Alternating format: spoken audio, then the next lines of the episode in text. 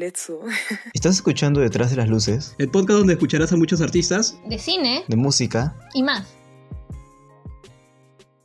Bienvenidos a toda esta gente nueva, ¿no? Que nos está escuchando aquí. Yo soy Miguel, soy un fotógrafo audiovisual, estudiante de audiovisuales, ¿no? Eh, y nada, no estoy aquí solo, estoy acá acompañado de nuestro querido Gustavo. ¿Cómo están gente? Eh, nada, mi nombre es Gustavo Águila y bueno, también soy estudiante de comunicaciones audiovisuales, también me gusta mucho la fotografía, me gustan mucho los viajes y bueno, no nos olvidemos de Cristina también que se encuentra acá presente. Muy buena gente, hola. Siempre he pensado de que es, es águila y no águila. Siempre, después de tres años de amistad. Lo que pasa es que no tiene tilde. Y descubro eso. Yo también digo lo mismo. Pero ya. Para comenzar este podcast, vamos a dirigir nuestro reflector hacia este actor que tal vez lo hayas checado en varias pelis, pero curiosamente ni siquiera conoce su nombre. A pesar de eso, tiene un rostro muy peculiar del cual recordaremos fácilmente, ya sea por algún papel de las súper buenas que haya tenido o lo hayan visto en algún meme. Además, te cuento, mi querido amigo, que él ha aparecido en películas con muy buenas críticas como The Revenant o Midsommar, ¿no? Que ha salido el año pasado además de exitosas sagas como Maze Runner o Narnia, en la primera película interactiva de la plataforma de Netflix que se llama Bandersnatch, y también comedias como Weird the Millers, que salió en el 2013, ¿no? Obviamente. Y con eso creo que podemos adivinar quién es. Redoble baterías. Will Poulter. Bueno, es un actor, ¿no? Que, bueno, ha sido un poco menospreciado por, en sus papeles. No tiene muchos protagonistas, sin embargo, es un actor muy peculiar, ¿no? Y que siempre que lo ves, siempre reconoce su, su rostro. Este actor ha nacido en Inglaterra y, aunque no parezca, tiene 27 años. Yo creo que él forma parte de este grupo de, de actores quinceañeros que parecen de una edad así chivolísimos, pero son unos viejos cuarentones. No sé qué dicen ustedes. Sí, no, incluso hay bastantes actores que tienen esa misma tendencia, ¿no? Como que se ven bien jóvenes, quizás están muy arreglados, pero de él es muy peculiar porque, bueno, a pesar de haberlo visto en películas desde muy joven, a pesar de que haya pasado los años, se sigue manteniendo joven aún, ¿no? Y es más, cuando tú averiguas cuántos años tiene de verdad, pues te quedas sorprendido. No olvidemos que él también se caracteriza demasiado por esas cejas que, que, que son de malo, ¿no? Típico de malo. Que, no sé. No, me va a matar, papi. Él me ve, él me ve y va, no. Y incluso, bueno, siempre tiene ese mismo look, ¿no? Como que cabello corto, bueno, sus cejas como mencionas. Tiene un... No sé, es muy característico de él. Por supuesto, tal vez lo recuerdes en las películas de Narnia, el niñito que se convirtió en dragón por robar un brazalete de oro, o cómo olvidar su actuación en Bandersnatch, de la serie Black Mirror, donde hace de un creador de videojuegos. Sí, e incluso, bueno, él ha tenido bastantes papeles poco reconocidos, opacados por los protagonistas como Leonardo DiCaprio en The Revenant, como Florence Pugh en Midsommar o como Dylan O'Brien en Maze Runner, ¿no? Aparte de ello, siempre hace personajes que de alguna forma nos llegan a agradar y llaman la atención dentro de la película. Pero empecemos con la última película que hizo, ¿no? El 2019, que se llama Midsommar. Pues esta peli es de terror psicológico y nada, él hace el papel de Mark, que es uno de los amigos del protagonista, ¿no? Pero lo que quiero recalcar acá es de que, no sé, estoy muy picona con su personaje, ¿saben? Porque de la nada, este, lo botan a la hora, a la hora y media o a la hora, porque supuestamente él se va con una flaca, dicen, ya, este, vamos por allá, ¿no? Te voy a Este, mostrar algo. Claro, te voy a mostrar algo y nada, se va y, y aparece muertito. Y digo, qué chiste, o sea, yo creo que ese pata debieron explotarlo más, ¿no? O sea, su papel. Ya que él hacía como el amigo picón, el que, el que también te... Es ese pata que te llama la atención, que te dicen, oye, esta flaca no es para ti, ¿no? Porque no sé si recuerdan en la película que trata de una, eh, una ruptura de, de esta pareja, ¿no? Pero llevada al extremo o llevada desde otro punto de vista del director. Cabe resaltar que esta peli es muy buena en la dirección de fotografía, eso sí. Pero nada, como les dije, yo creo que su papel debieron explotarlo más, debieron darle una trama también más fuerte, ¿no? Porque siento que lo hacen muy larga. Y me, me- por eso digo que me pone muy picona, porque digo, ¿por qué no le metieron más este, un poco más de romanticismo a este pata, ¿no? ¿Por qué lo, por qué lo mataron tan rápido? Si él también tiene, o sea, aparte de esas cejitas súper lindas, él tenía más para dar, ¿saben? Pero aunque no creas, su papel en Maze Runner fue, uff, fue épico. ¿Qué fue? muy buena película. En la primera película, él aparece como el, ¿cómo decirlo? El líder, ¿no? De los sobrevivientes del laberinto. ¿Ya? Y, y no, no, pucha, cuando todo se descontrola, Ala llega a tomar, este, a, a tomar decisiones muy difíciles, como sacrificar a las personas. Desde que él apareció, este, todos los monstruos están viniendo, todo está yendo mal, y lo vamos a sacrificar. Y desde ese momento ya como que toma un papel muy, muy como que, obviamente, del antagonista, que al final aparece, pero eh, supuestamente muere. Supuestamente muere. Porque al parecer lo, lo meten con una lanza, paj, lo, un poco palabras, lo, lo fregaron a mi cosita. Y en la segunda película ya no aparece, obviamente en la, segunda no aparece, pero en la tercera, no, en la tercera vuelve a aparecer este personaje, pero ya no, ya no es la misma persona que era antes, ya no era el mismo adolescente. Aquí ya se le ve la- esa edad, ya se le ve esa altura, que, que se- tú, tú, tú ves esto y te das cuenta de que ya ha cambiado, de que no es el mismo personaje de antes y más bien ya no es el antagonista, sino quiere apoyar a sus amigos. Bueno, supuestos amigos, porque intentó matarlos. Así que la verdad es que su papel en Maze Runner, yo digo que ahí, ¡pam!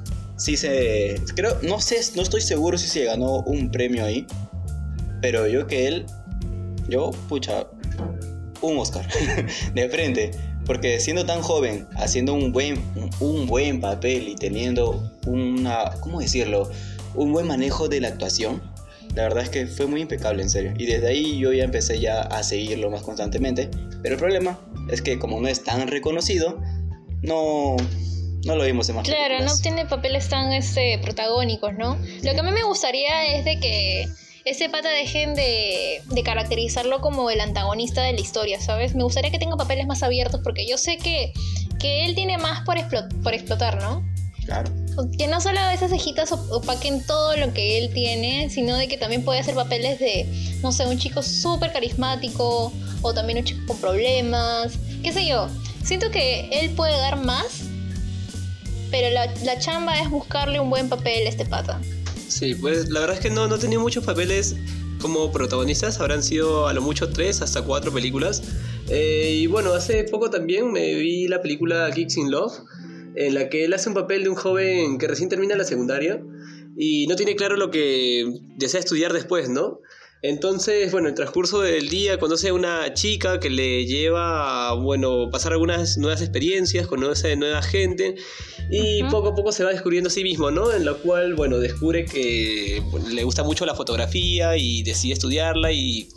eh, de por sí la película tiene un corte mm, juvenil, un corte un poco independiente. Es del 2016, incluso salen actores también, bueno, regularmente conocidos, como, bueno, incluso Cara de Levin también salen ahí, ¿no? Pero no, no, bueno, no la apaga tanto. Porque en esta película, bueno, es la persona quien lo protagoniza. Pero, bueno, la verdad es que el actor también, tipo, no es un galanazo, ¿no? Como quizás por ese mismo motivo no ha hecho tantos papeles protagónicos, ¿no? Tiene un rostro muy peculiar. Creo que con eso corroboro contigo, ya que pues puede ser no tan atractivo para el público por su físico, ¿no? O sea, me refiero a su rostro. Quizás, como les decía, te da ese, ese, ese feeling de que es alguien malo, ¿no? A primera vista. Tú crees que es alguien malo y no lo puedes ver como alguien bueno dentro de, de alguna peli o como persona incluso. Pero quiero resaltar que, bueno, en la vida real, ese pata se ha sufrido, ha sufrido hasta, hasta bullying, ¿no? De parte de sus redes sociales en, en Twitter, por ejemplo, ¿no? No sé qué dicen ustedes. Sí, pues cuando se estrenó la película de Black Mirror, Bandersnatch, eh, él se vio obliga- obligado a tener que cerrar sus redes sociales eh, debido a que mucho le hacían una especie de ciberbullying por su mismo aspecto físico. Y nada, ¿no? Después eso pudo volver a abrirla, sin embargo, quedó esa mala experiencia que tuvo, ¿no? Sí, me dio bastante pena porque siento que muchos actores, al igual que él, sienten este tipo de rechazo hacia el público, ¿no? Últimamente esta generación es demasiado de, cristal, que cualquier cosita todo le afecta y lo cancela.